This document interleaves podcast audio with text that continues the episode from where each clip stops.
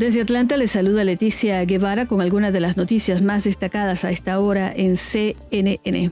El gobierno de Nicolás Maduro dice que la refinería más grande de Venezuela fue atacada con un misil.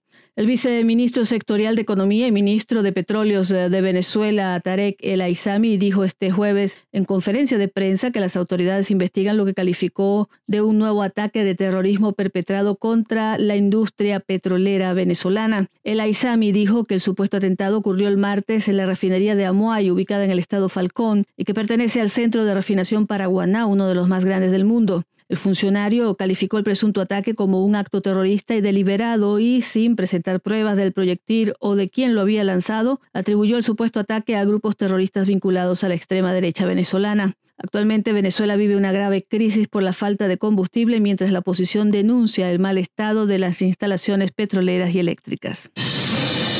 Netflix aumenta las tarifas de sus servicios estándar y premium en Estados Unidos. Su plan estándar ahora cuesta 14 dólares al mes, un dólar más eh, que el año pasado, mientras que la suscripción premium aumentará 2 dólares para llegar a 18 al mes, mientras que su plan básico se mantiene sin cambio en 9 dólares. La noticia causó que las acciones de Netflix subieran un 5% tras la noticia. Los nuevos eh, precios entrarán en vigor de inmediato para los eh, nuevos miembros, mientras que los miembros actuales serán notificados de que su suscripción aumentará a medida que se implementen en los próximos meses. Netflix promete además brindar una experiencia aún mejor para sus miembros, dijo un portavoz de la compañía en un comunicado.